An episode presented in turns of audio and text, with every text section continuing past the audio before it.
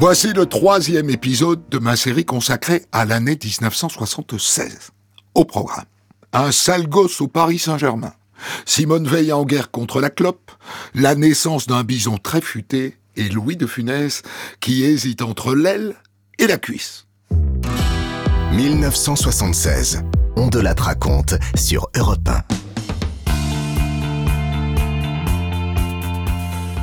En janvier 1976, le capitaine du Paris Saint-Germain, Jean-Pierre Doliani, ose critiquer ouvertement son entraîneur, Juste Fontaine, au prétexte qu'il le met régulièrement à l'écart. Et lors d'un entraînement, il quitte carrément le terrain. Le sale gosse prend un bon coup de règle sur les doigts. Le footballeur Jean-Pierre Dogliani a été suspendu pour trois mois du Paris Saint-Germain et s'est vu infliger une amende de 10 000 francs. Dogliani, le capitaine parisien, avait publiquement critiqué son entraîneur Juste Fontaine, dont il ne partage pas les conceptions de jeu. Le patron du club, le couturier Daniel Echter, soutient son entraîneur, bien sûr. Et il fait remarquer à Doliani qu'il ne s'en sort pas si mal que ça. Je veux dire que pour euh, n'importe quel autre joueur, euh, la sanction aurait été l'exclusion. Compte tenu du passé de Jean-Pierre Dogliani au sein du club, des services qu'il a rendus, de l'homme qu'il est sur le plan du football et de ce qu'il a représenté au, sein de notre club, il n'aurait pas été euh, humain de l'exclure. Et en conséquence, euh, il a bénéficié d'un certain nombre de, circonstances atténuantes. Euh, la sanction, elle est ce qu'elle est. Et il l'a accepté. Le mois qui suit l'éviction de Doliani, le club enchaîne les défaites mais Daniel Echter refuse d'y voir un lien de cause à effet. Vous n'avez pas l'impression d'être un peu fragile quand Pelé et quand vos attaquants en général sont solidement marqués? Vous avez compté le nombre de joueurs qui manquent au Paris Saint-Germain aujourd'hui? Euh, Le nombre de blessés qu'on a aujourd'hui explique euh, le mauvais résultat. Et vous avez de bons espoirs de les récupérer vite pour le reste du championnat? Ben, J'espère que Umberto fera sa rentrée mardi, Daleb également. Euh, Bad, bon, on sait que lui, pour, lui, la saison est terminée. De Gliani, on ne le récupérera pas avant deux mois. Finalement, au bout de trois mois de suspension, Doliani choisit de ne pas revenir au Paris Saint-Germain. Et le club, lui, poursuit sa descente aux enfers. Il termine le championnat de France à la 14e place et se fait sortir par Lyon en quart de finale de la Coupe de France. Juste Fontaine a le moral dans les crampons. Ce qui est désolant, c'est que c'est une équipe qui, a des possibilités, mais qui est crispée et qui n'arrive pas à concrétiser des occasions. Ce soir, euh, encore à 1 à 0, rien n'était perdu. Alors la Coupe de France était pourtant la, bonne occasion pour Paris Saint-Germain de, se raccrocher à quelque chose. Non, c'était surtout euh, psychologiquement redonner confiance à l'équipe pour euh, se sauver du championnat, puisque maintenant il va falloir euh, regonfler les gars moralement pour qu'ils ne se découragent pas plus. Et finalement, fin juin 1976, c'est juste Fontaine qui est remercié par Daniel Echter après trois années de bons et loyaux services. Monsieur Fontaine n'a pas réussi au Paris Saint-Germain. Euh, je lui souhaite bonne chance pour le futur club qu'il prendra s'il en prend un. Et, je le regrette. Euh, mais c'est la, la, dure loi du sport qui, qui est faite ainsi. Et on réussit, on réussit pas, c'est tout. Quand on prend pour exemple Saint-Étienne, eh c'est parce que euh, jusqu'à la dernière minute, les dirigeants font confiance à ceux qui dirigent l'équipe. Maintenant, euh, a réussi. Est-ce de la chance ou pas de la chance? C'est un autre problème. Mais il a réussi. Euh, Fontaine, lui, n'a pas réussi. Je pense qu'il peut reprocher beaucoup de choses, mais pas de ne pas avoir eu carte blanche et pas de ne pas avoir eu mon soutien envers et contre tous depuis, depuis trois ans. Et juste Fontaine est remplacé par le Serbe Velibor Vazovic. Mais il ne parvient pas complètement à redresser la barre. Et pourtant, le 2 octobre 76, les Parisiens s'offrent une victoire à domicile face à Saint-Étienne. Mais elle laisse un goût amer aux amoureux de football, car la Fédération française de foot avait demandé au club de baisser les prix de ses places, et ça n'a pas été fait. Echter prétend qu'il a eu l'info trop tardivement. Paris Saint-Germain, nous ne sommes pas des organisateurs de galas, nous ne sommes pas des gens euh, qui travaillent dans un but lucratif, nous sommes des dirigeants sportifs. Et l'erreur qui a pu être faite euh, administrative ou, due euh, à une réponse tardive de l'administration, nous ne sommes pas réellement responsables.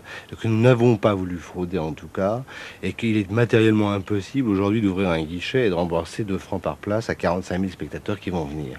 Vous pensez donc que vous ne rembourserez pas, que vous n'aurez pas à rembourser toutes ces places Nous avons été prévenus hier. C'est depuis hier, et immédiatement on a, baissé de ce qu'il fallait le, prix des places.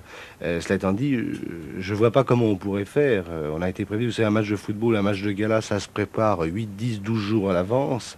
Deux jours avant, je me trouve devant une impossibilité. Ce malentendu permet au PSG de récolter la somme de 1 500 000 francs somme qui servira à éponger la dette du club qui est endetté à hauteur de 2 500 000 francs. Je suis né d'ici, pas un Memphis. Je suis de Paris, pas de Paris. J'ai jamais connu Cap Calloway. J'ai jamais rien produit sur Broadway. Je connais pas si, pas Albany. Je suis pas Yankee, t'es un Titi. Moi je suis pas pour les cocoricots. Mais y a aussi les mauvais dans l'Ohio. Ça balance pas mal à Paris, ça balance pas mal. Ça balance pas mal à Paris, ça balance aussi. Ça balance pas mal à Paris, ça balance pas mal. Ça balance pas mal à Paris, ça balance aussi. Je veux faire un show, je demande pas mieux. Mais du nouveau, c'est tout ce que je veux. Mais je veux pas copier Ginger Rogers. Pourquoi toujours America First? c'est bien fini. Les parapluies, c'était joli. Mais je veux faire quelque chose à moi. Faudra travailler, mais pourquoi pas? Ça balance pas mal à Paris, ça balance pas mal. Ça balance pas mal à Paris, ça balance aussi. Ça balance pas mal à Paris, ça balance pas mal. Ça balance pas mal à Paris, ça balance aussi. Les claques étaient plus de notre époque. La métro Goldwyn Mayer, c'est plus la meilleure. Ça balance pas mal à Paris, ça balance pas mal. Ça balance pas mal à Paris, ça balance aussi. Ça balance pas mal à Paris, ça balance pas mal. Ça balance pas mal à Paris, ça balance aussi. Ça balance pas mal. France Gall et Michel Berger avec sa balance pas mal à Paris, titre extrait de l'émission musicale Émile ou la petite sirène 1976, seule chanson du programme télé à avoir été éditée ensuite. On de la raconte. Christophe Ondelat. En 1976, le gouvernement part pour la première fois en guerre contre la cigarette, notamment parce qu'elle touche de plus en plus de jeunes. 54% des 16-17 ans sont fumeurs, 30% des moins de 16 ans et même 7% des 10-12 ans. Ça fait euh, bientôt 5 ans et demi que je fume et euh, c'est une drogue, on ne peut plus s'arrêter. Mais moi j'ai essayé plusieurs fois, ça, ça a échoué. Bah, j'ai commencé de fumer pour faire comme les autres. Euh, et ensuite, euh, par habitude et maintenant par plaisir. Bah, je fume des cigarettes, mais euh, surtout plus la pipe que les cigarettes. Quand je préfère la pipe parce que dans les cigarettes, je trouve pas le tabac vraiment que j'aime. Mais c'est plus pratique à porter, quoi, et tout ça, parce que sinon il faut le tabac et tout. Mais sinon, je préfère, comme je fume du tabac hollandais, je préfère la pipe. Je fume la pipe également, avec, euh, je prends du, euh, du tabac hollandais. Je pense que d'abord, quand on fume la pipe, bon, au bout d'une pipe, généralement, on s'arrête. Parce que quand on fume une cigarette, généralement, on en reprend une autre. Euh, je suis lycée, j'ai pas toujours des heures pleines, alors c'est un moyen de, comme un autre de, s'occuper, quoi, malheureusement. Je, il m'arrive de fumer, surtout quand, quand j'ai pas cours. Et plus de ça, j'ai pas mal d'heures de, transport, comme j'habite loin d'ici, alors ça me crée quand même pas mal de temps perdu, quoi. Vous fumez pendant ces temps perdus Oui, là, pendant les deux heures de transport Oui. Cela dit, en 1976, beaucoup de Français adultes pensent encore que le tabac n'est pas dangereux pour la santé. Madame, mademoiselle, monsieur, bonsoir. Cela peut paraître incroyable, mais il y a encore 5% des Français qui considèrent que le tabac est vraiment inoffensif. Or, depuis bientôt 10 ans, les médecins, et notamment les spécialistes du cancer, soulignent combien l'usage du tabac multiplie les risques. C'est un sondage Sofres effectué à la demande du ministère de la Santé qui vient de révéler l'opinion des Français face au tabac. Fort heureusement, une impressionnante majorité de Français est consciente des graves dangers que fait courir le tabac, non seulement pour ceux qui fument, mais pour ceux qui vivent dans l'environnement des fumeurs et qui respirent leur fumée. 82% des Français estiment que le tabac est mauvais pour les premiers comme pour les seconds. Pour lutter contre ce fléau, la ministre de la Santé Simone Veil décide d'interdire toute publicité pour le tabac à la télévision et à la radio. Elle interdit aussi le parrainage d'événements sportifs par des marques de tabac. Et elle met en place une grande campagne d'information. Campagne d'information pour que les Français, qui jusqu'à maintenant ne le savaient pas du tout, euh, sachent que euh, le tabac est un des plus grands facteurs euh, nocifs pour, euh, pour leur santé actuellement. C'est une accusation terrible. Vous dites que les Français ne le savaient pas du tout. Vos prédécesseurs ne l'auront jamais dit. Si on n'engage pas réellement une campagne d'information, euh, il ne suffit pas euh, de dire les choses, euh, elles ne passent pas forcément. Et si on veut justement que les Français le sachent, il faut avoir euh, le soutien euh, de, de la presse et il faut euh, réellement engager une action profonde qui montre que les pouvoirs publics s'attachent à, euh, à- à cette action. Avec cette campagne, Simone Veil veut convaincre des dangers du tabac. Pour l'instant, sans mesures coercitives. Si on prenait tout de suite euh, des mesures très contraignantes, on risquerait un phénomène euh, de rejet qui ne serait pas bon. Parce que je pense que pour que ce soit accepté, il faut déjà savoir, connaître, apprécier l'importance de, de la nocivité du, du tabac. En tout cas, pour en finir avec cette question du tabac proprement dit, vous n'avez pas l'impression de donner un coup d'épée dans l'eau. Vous êtes persuadé que vous arriverez à quelque chose. Oh oui, je crois. Simone Veil est confiante, d'autant que les méthodes pour arrêter de fumer se multiplient. Certains thérapeutes proposent par exemple l'auriculothérapie. C'est un moyen de, de soigner, c'est une thérapeutique complète en stimulant le pavillon de l'oreille, c'est-à-dire l'oreille externe, uniquement le pavillon. Pour le programme anti-tabac, par exemple, on pique avec euh, des aiguilles d'or, d'argent et d'acier, et la qualité du métal a beaucoup plus d'importance qu'en acupuncture. Ou, alors qu'en acupuncture, c'est surtout le sens qu'on donne théoriquement aux aiguilles, en, les tournant sur, euh, une fois piquées sur la peau. En principe, trois séances sont, suffisantes pour arrêter de fumer totalement. Et dès la première séance, les résultats sont, spectaculaires. Non pas, on n'arrête pas de fumer dès la première séance, mais la, baisse euh, au point de vue cigarette est vraiment, étonnante parce qu'on a déjà immédiatement un dégoût du tabac qui est là immédiat dès la première séance. Il existe aussi la croisière anti-tabac. À la fin de l'été 1976, 500 fumeurs embarquent pour 5 jours en Méditerranée. Et à bord, ils sont soutenus pour arrêter de fumer par un certain Daniel Scalier. Quand vous dites il faut être un non-fumeur heureux de l'être, qu'est-ce que vous entendez par là? Ma démarche, c'était d'abord de leur faire comprendre qu'en fait, faire de quelqu'un un non-fumeur, c'est pas lui enlever quelque chose, c'est lui donner quelque chose de plus. Une meilleure santé, plus de possibilités physiques, plus d'argent, enfin ça si vous voulez, et- etc. Donc euh, il faut que le non-fumeur devienne quelqu'un euh, qui ne, ne traîne pas son envie de fumer lamentablement à longueur d'années et de vie. Ça, ça, ça, c'est pas possible. Et à bord du bateau, ça commence comme ça. À peine embarqué, Scalier fait le tour des passagers munis d'un grand carton et il leur demande d'y mettre tout leur paquet de cigarettes. Et vous prenez votre, euh, votre cartouche, il faut de la volonté, hein, c'est pas. Il faut du courage, je conviens, et vous la balancez par-dessus bord. Eh bien, chapeau. Allez les gars, un peu de courage, il faut le vouloir, mais le simple fait de, de poser votre paquet dans le carton, c'est déjà une sorte de premier geste très très très très positif. Eh oui, les paquets finissent dans la mer. Pas très écolo, mais radical. À l'issue des cinq jours de croisière, 75% des passagers ont arrêté la cigarette. Parmi eux, ce jeune homme, qui en était à 4 paquets par jour. J'ai tenu vraiment bon, et ce que je souhaitais d'ailleurs, c'est arriver au, bout de, de ces cinq jours sans une autre cigarette. J'y suis arrivé et je crois que c'est gagné pour moi. Alors comment vous vous sentez? Très très bien. C'est vrai? Oui. Vous dites pas ça pour nous faire plaisir? Ah non, non, sincèrement, très très bien.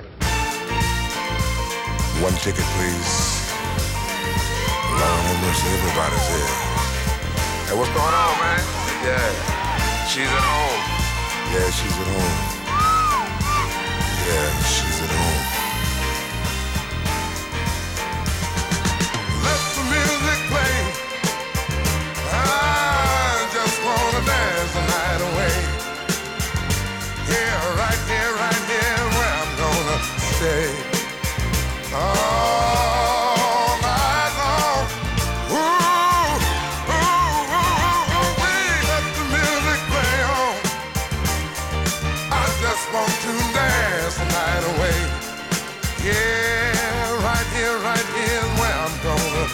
Hey.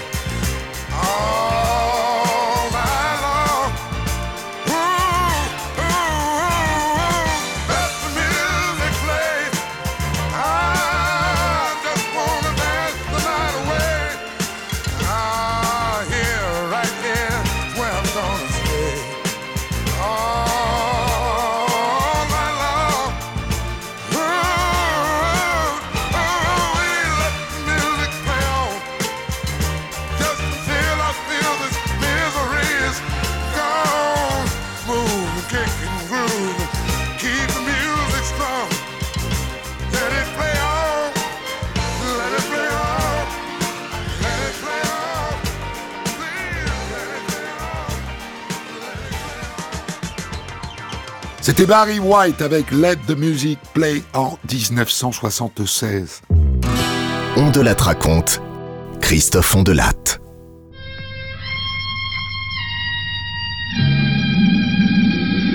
En février 1976, Antenne 2 diffuse un épisode de son célèbre programme Les cinq dernières minutes. Ce soir-là, le commissaire Cabrol est dans le Berry et il arrête un paysan qui a tué le sorcier du village parce qu'il voulait se venger d'un envoûtement. Vous êtes le fermier Le commissaire Cabrol, j'enquête sur la mort d'Alcide Loré. Oui, monsieur. Elle est pas commode, la patronne. Il faut bien, ça, ça, les choses arrivent. Faut que j'aille jusqu'au hangar. Peut monter? Oui, mais pas de ce côté, là.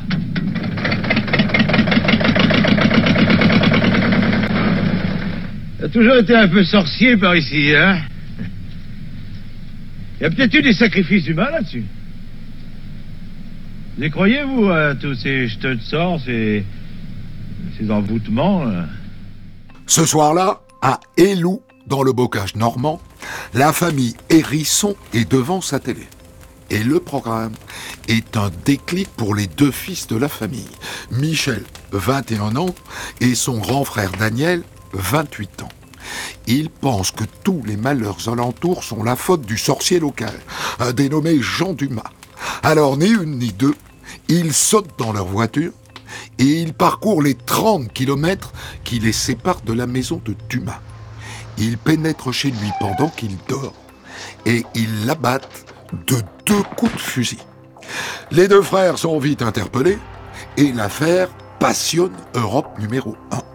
Le reporter Gérard Fusy est immédiatement envoyé dans le village. Et sa première interview, c'est celle du curé, qui lui explique pourquoi les frères Hérisson s'en sont pris à Jean Camus. Bon, quelqu'un qui est malade. Bon, il est dans sa maison, il lui arrive un autre malheur. Euh, Je sais pas, euh, euh, il casse quelque chose, une machine qui ne tourne plus, euh, le petit-fils ou la grand-mère qui, meurt. Hein. Bon, tout ça, ça s'accumule. Hein, et on finit.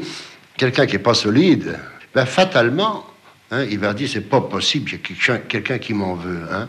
Il y a quelqu'un qui m'en veut et puis qui va me faire du mal, c'est pas possible. Hein. Bon, puis euh, il va trouver un, bon conseiller qui va lui dire, bien sûrement, hein, sûrement. Hein. Camus Connais- Ah, grand Camus Oh, bah, je le connais comme ça, peut-être, hein, mais pas spécialement. Hein, tu sais, c'est ce gars-là, hein.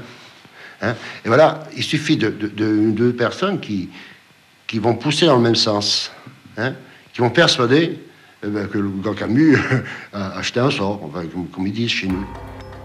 Sur l'antenne d'Europe numéro 1, un expert vient aussi éclairer les auditeurs sur ses croyances rurales. Bien souvent, face à la déchristianisation des provinces, face aussi euh, peut-être au manque de médecins, les gens ne savent plus à qui se confier. Ils retournent volontiers voir celui qui a toujours existé, qu'on appelle vulgairement le sorcier de campagne, qui est à la fois guérisseur et leveur de sorts. Alors c'est peut-être l'un de ces personnages euh, qui a des fonctions ambiguës, qui a été euh, la victime de, de ce fait divers. En tout cas, il n'est pas du tout surprenant que des gens aujourd'hui croient encore à la sorcellerie. La sorcellerie existe parce qu'on continue à y croire, elle a toujours existé, c'est encore un moyen de communication dans nos campagnes, et même si on en parle à mot couvert, parce que euh, la science aidant, euh, l'évolution des esprits, l'évolution des techniques fait que les gens ont souvent honte de croire à la sorcellerie, mais ils continuent à y croire, et quelquefois ça se termine mal comme aujourd'hui. Et cet expert raconte aussi que normalement, ces différends se règlent à coup de mauvais sorts. D'habitude, on ne passe jamais à l'acte, comme disent les psychiatres. On se contente de se défendre ou d'attaquer avec les armes traditionnelles de la sorcellerie. C'est-à-dire que moi, je me crois ensorcelé, je vais voir le leveur de sorts de mon village ou celui qui habite dans le canton, et c'est lui qui va intervenir un peu à la façon d'un avocat, si vous voulez. Il va prendre mes affaires en main et il va être censé se battre contre le jeteur de sorts. Alors il va répliquer avec les mêmes armes, c'est-à-dire qu'il va jouer un peu le rôle d'un miroir. Si le jeteur de sorts a envoyé vers moi des forces, des ondes, je ne sais quoi, lui va se placer là devant et va renvoyer le coup à l'adversaire. Michel, le tireur, écopera de 8 ans de prison et son frère Daniel, complice de 5 ans.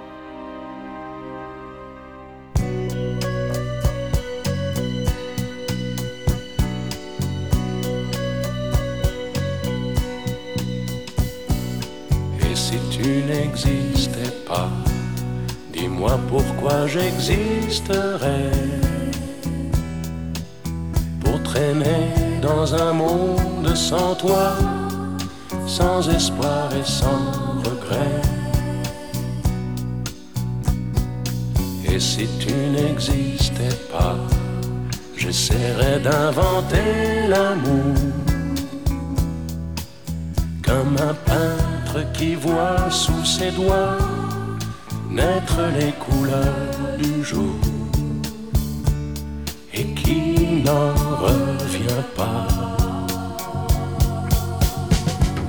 Et si tu n'existais pas, dis-moi pour qui j'existerais.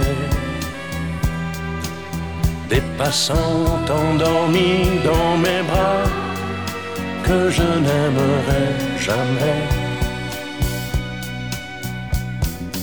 Et si tu n'existais pas, je ne serais qu'un point de plus dans ce monde qui vient et qui va. Je me sentirais perdu. J'aurais besoin de toi.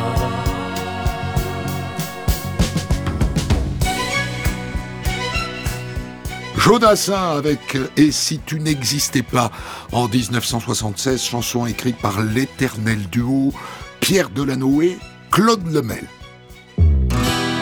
De la raconte. Christophe Ondelat. En mai 1976, le ministère de l'Intérieur dévoile un sondage sur le rapport des Français à la bagnole. 87% des gens affirment que ça ne les gêne pas d'être doublés par des voitures euh, moins puissantes. J'ai l'impression que ce pourcentage est optimiste. 87%, euh, je le souhaite de tout cœur, mais euh, il est certain que le comportement de certains usagers sur la route nous laisse à penser qu'il n'y a pas 87% de gens euh, qui se moquent, si vous voulez, d'être doublés par un véhicule moins important. Non, je crois qu'il y a quand même toujours sur la route, et c'est ce qui est triste, un problème d'agressivité. Vous le savez comme moi, nous en parlons toujours. L'homme qui est dans un salon, dans un bureau, n'est pas le même que celui qui est sur la route. Et sur la route, malheureusement, on est agressif. Si le comportement des Français change quand ils sont au volant, c'est peut-être aussi parce que la bagnole est pour eux un objet très personnel. 70% d'entre eux, par exemple, n'imaginent pas la prêter. Je crois là aussi que euh, nous irons vers une banalisation de l'automobile et que de plus en plus, comme ça se fait déjà dans des pays plus automobilisés qu'en France, on aura tendance à prêter très volontiers sa voiture. Mais pour le moment, on a tendance encore, et ça paraît évidemment chez 7 personnes sur 10, à considérer que la voiture, c'est quelque chose qui est très lié à la personne. C'est, euh, ça continue nos gestes, c'est euh, assez intime, et on n'aime pas la prêter. Et bien sûr, si les Français sont très attachés à leur bagnole, c'est aussi pour partir en vacances avec. Sauf qu'en 76, les bouchons commencent à devenir un problème. Alors à l'approche de l'été, le gouvernement décide de prendre le taureau par les cornes. Hors de question de revivre les 600 km de bouchons cumulés de l'été précédent. Tu crois pas qu'on aurait dû partir à une autre heure? C'est le tunnel. Toujours comme ça au tunnel, après ça ira. Bah dis donc, papa, c'est inquiétant. 30 km en deux heures, et ben à ce train-là, on arrive dans deux jours. Bah, remarque que de l'autre côté, ça, ça roule très bien. C'est fluide. Allez, nous, on va vers le midi. Le soleil. Pour éviter tout ça, voilà ce qui est prévu. D'abord l'édition de 600 000 cartes routières pour trouver soi-même des itinéraires de délestage.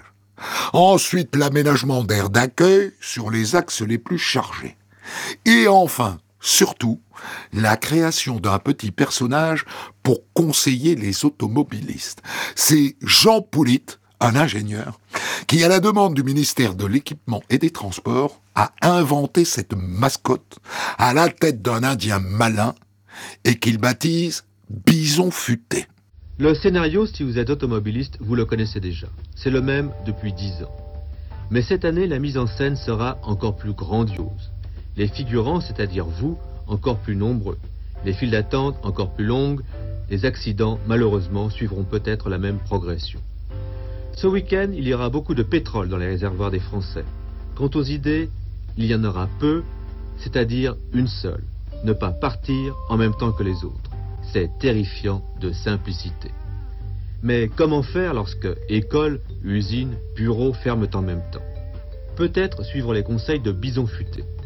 C'est le nom de l'opération préparée par le ministère de l'Équipement afin d'éviter les bouchons. Toujours dans l'esprit ne partez pas en même temps que les autres, le premier conseil de Bison Futé est le suivant. Partez le jeudi 29 juillet ou le mardi 3 août. Et pour suivre les conseils de Bison Futé, eh bien il faut écouter la radio. Est-ce que vous tenez compte des indications qu'on vous donne pour la circulation Ben, euh, c'est-à-dire que j'ai pas branché ma radio, alors je suis au courant de rien. Vous n'avez pas peur d'un embouteillage Ben, si je craignais celui d'ici de Montbazon.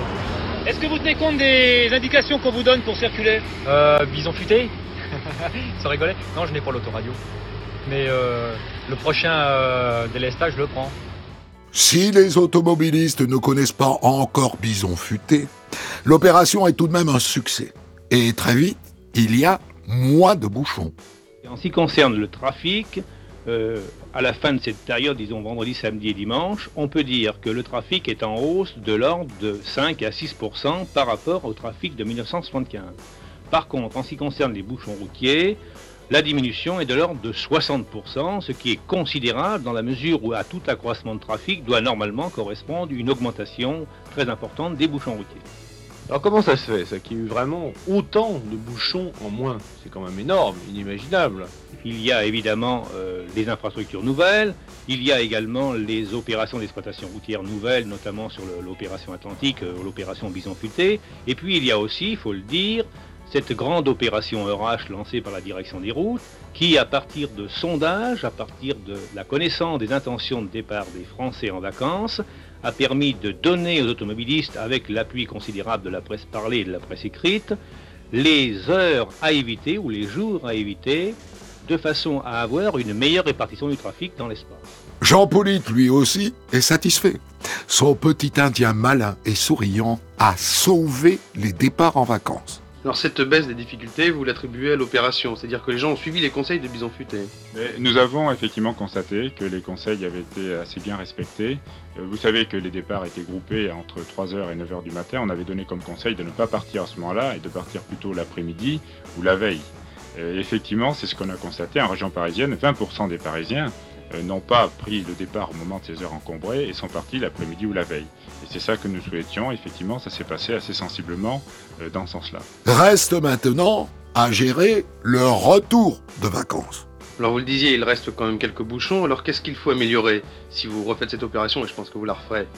Mais je pense qu'il faut euh, d'abord euh, traiter les retours. Cette année, nous avons mis l'accent surtout sur les départs. C'était euh, les départs qui étaient les plus difficiles, mais les retours posent également des problèmes et nous n'avions pas donné de conseils pour les retours. Donc je pense que l'année prochaine, on mettra à la fois l'accent sur les départs et sur les retours. Et on développera, je pense également, les délestages et les itinéraires pour améliorer la capacité du réseau routier.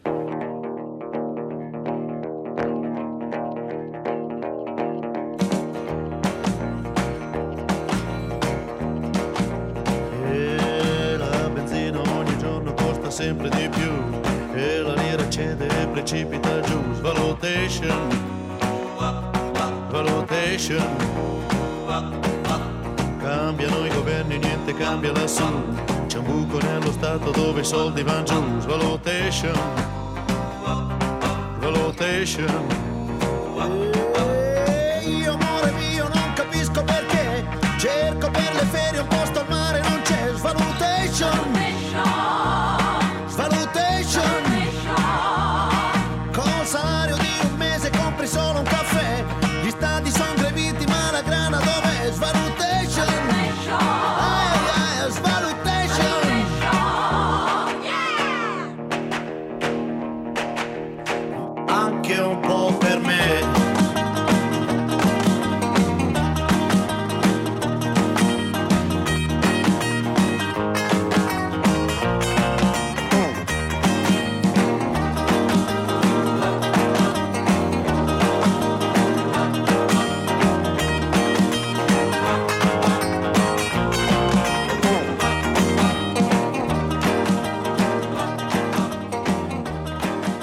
L'italien Adriano Celentano avec Svalutation. On de la raconte. Christophe Ondelatte. En 1976, Louis de Funès a, semble-t-il, retrouvé la santé. L'acteur a survécu à un double infarctus et il semble plutôt en forme. C'est ce qu'il raconte en tout cas à Léon Zitrone. Dites-moi, euh, vous avez été malade, ce n'est un secret pour personne. Très malade Oui, mais il paraît, oui. Mais enfin, ça va, ça va bien maintenant. Moi, on m'a dit à l'hôpital que vous avez laissé un grand souvenir et que vous pourrez revenir quand vous voudrez. Oui, mais il paraît, mais moi j'ai passé un très bon moment aussi. J'ai passé deux mois et demi, mais merveilleux grâce à toute l'équipe, euh, les infirmières, tous les professeurs. J'ai passé un temps vraiment très bon. Il paraît que j'ai été un très bon malade, mais quand même, eux ont été vraiment des très bons. Vous avez un peu maigri. je Et j'ai découvert un monde, un monde de fous. C'est un monde, c'est les fous parce que j'ai trouvé des gens qui sont très gentils, qui vous parlent gentiment, et pas qu'à moi parce que je guettais quand même. Des fois, je me disais des fois que ce soit de funeste. Non, si j'avais fait le vedette, la vedette, peut-être ça, ça m'aurait pu me coûter cher. Mais avec les autres, avec tout le monde, ce sont des gens très, très, très débrouillés. C'est, ce des fous. Ou un- ou un- je sais pas, j'ai cru rêver. Je sais pas ce qu'il y a eu. Il y a quelque chose qui s'est passé dans deux mois et demi. Je sais pas. Maintenant, je suis retombé dans la. Je les embouteillages, j'ai tout vu. Ça, Donc ça va bien. Je suis retombé sur terre là. Voilà. Pour le docteur Renner, qui suit Louis de Funès, la médecine a fait beaucoup de progrès en matière d'infarctus ces dernières années. Il y a 30 ans environ, un infarctus myocardique se traitait par trois mois de lit strict. Il y a une dizaine d'années encore, un mois de lit était la sanction habituelle de l'infarctus myocardique. Actuellement, et Louis de Funès en est un exemple, l'orientation se fait vers une reprise d'activité précoce et vers la rééducation la plus précoce possible des infarctus myocardiques. En effet, dans un bon nombre de cas, le lever des malades se fait dès le deuxième, troisième, quatrième ou cinquième jour de la maladie, ou bien encore la rééducation physique commence dès euh, la fin du 15e ou du 30e jour de la maladie. Si bien que la réinsertion sociale se trouve avancée par rapport à ce qu'elle pouvait être il y a 10 ans ou 30 ans. Mais attention, Louis de Funès devra quand même se ménager. Docteur Renner, Louis de Funès a 62 ans. C'est un acteur de cinéma, tout le monde le connaît. C'est un homme très généreux sur l'écran, il se dépense beaucoup. Alors, est-ce que vous n'êtes pas étonné vous-même par cette reprise aussi rapide? Ce qui frappe l'imagination, c'est qu'il s'agisse de Louis de Funès et que euh, nous le voyons de temps en temps dans des rôles un peu périlleux où les efforts physiques sont demandés. Eh bien, peut-être que euh, les producteurs de cinéma demanderont à Louis de Funès d'aménager son travail professionnel, comme nous, nous demandons à nos travailleurs, quel que soit leur emploi, d'aménager, si possible, leur activité physique en fonction euh, des résultats que la rééducation nous aura montrés. Et parmi les changements consécutifs à ces infarctus, De Funès est privé de théâtre. Pensez-vous revenir un jour au théâtre? Non, c'est fini. Pourquoi? Interdit. À moins d'avoir un rôle de. une dentelière bretonne, peut-être, alors comme ça, là. Une dentelière bretonne. Vous pourriez jouer une Ah oui, très bien, pendant deux... Mais c'est longuet, ça serait longuet, parce que c'est pendant deux heures et demie.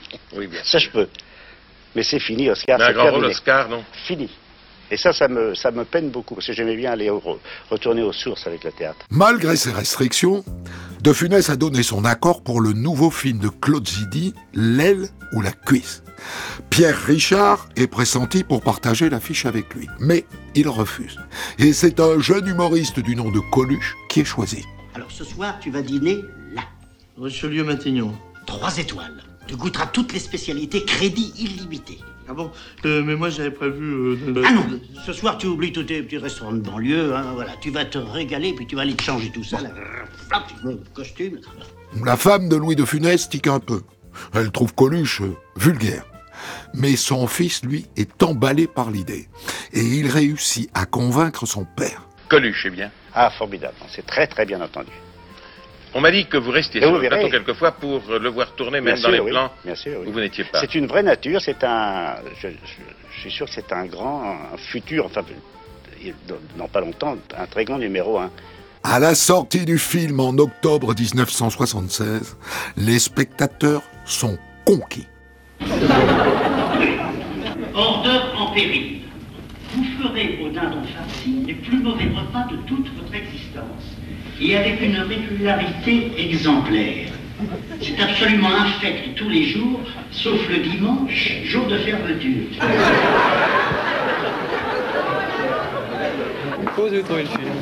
Très drôle. Donc vous avez trouvé Coluche à la hauteur de De Funès ou... Ah non, non, il y, a le, il y a le talent de, de Funès qui ressort beaucoup. Moi, je trouve que c'est bien, c'est amusant. Ça plaît à, à tout le monde, quoi. C'est ça, ouais. Qu'est-ce que vous pensez de ce film Très bien. Pas drôle. Vous êtes venu le voir pourquoi Bah, parce que je croyais que ça, c'était drôle. Je trouve pas. C'est du De Funès classique. Non, je trouve pas qu'il est bon là-dedans. Non, j'ai été déçu. Je, je croyais que c'était mieux. Qu'est-ce que vous pensez de ce film Moi je trouve que c'est très amusant, moi c'est un bon moment de distraction quoi. Vous étiez venu Enfin, spécialement pour voir ce film Oui j'étais venu spécialement et j'en étais très content quoi. C'est pas décevant. Vous l'attendiez pourquoi Pour De Funès ou pour Coluche? Non pour Coluche plutôt. Et finalement vous êtes... euh, Oui bah, finalement je trouve qu'ils jouent très bien tous les deux. Enfin, c'est un bon moment de distraction quoi. L'aile ou la cuisse attire cette année-là près de 6 millions de spectateurs.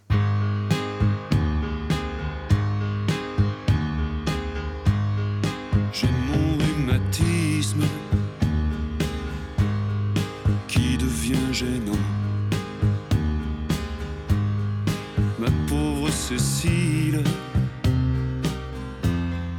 j'ai 73 ans. Je fais de la chaise longue et j'ai une babysitter. Je traînais moins la jambe quand j'étais chanteur. J'avais des boots blanches, ceinturon, une chemise ouverte sur un médaillon. C'était mon sourire, mon atout majeur. Je m'éclatais comme une bête quand j'étais chanteur.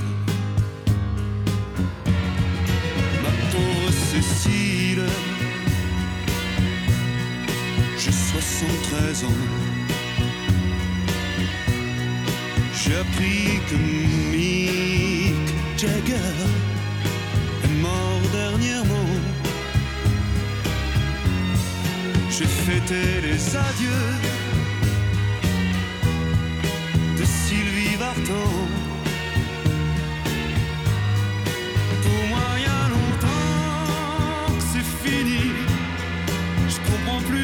Chose aujourd'hui. Mais j'entends quand même des choses que j'aime. Et ça distrait ma vie. Michel Delpech avec Quand j'étais chanteur, la suite de notre exploration de l'année 1976 dans le quatrième épisode. Retrouvez On de la raconte du lundi au vendredi sur Europe 1 et quand vous voulez sur europe1.fr, l'appli Europe 1, vos réseaux sociaux et vos plateformes d'écoute.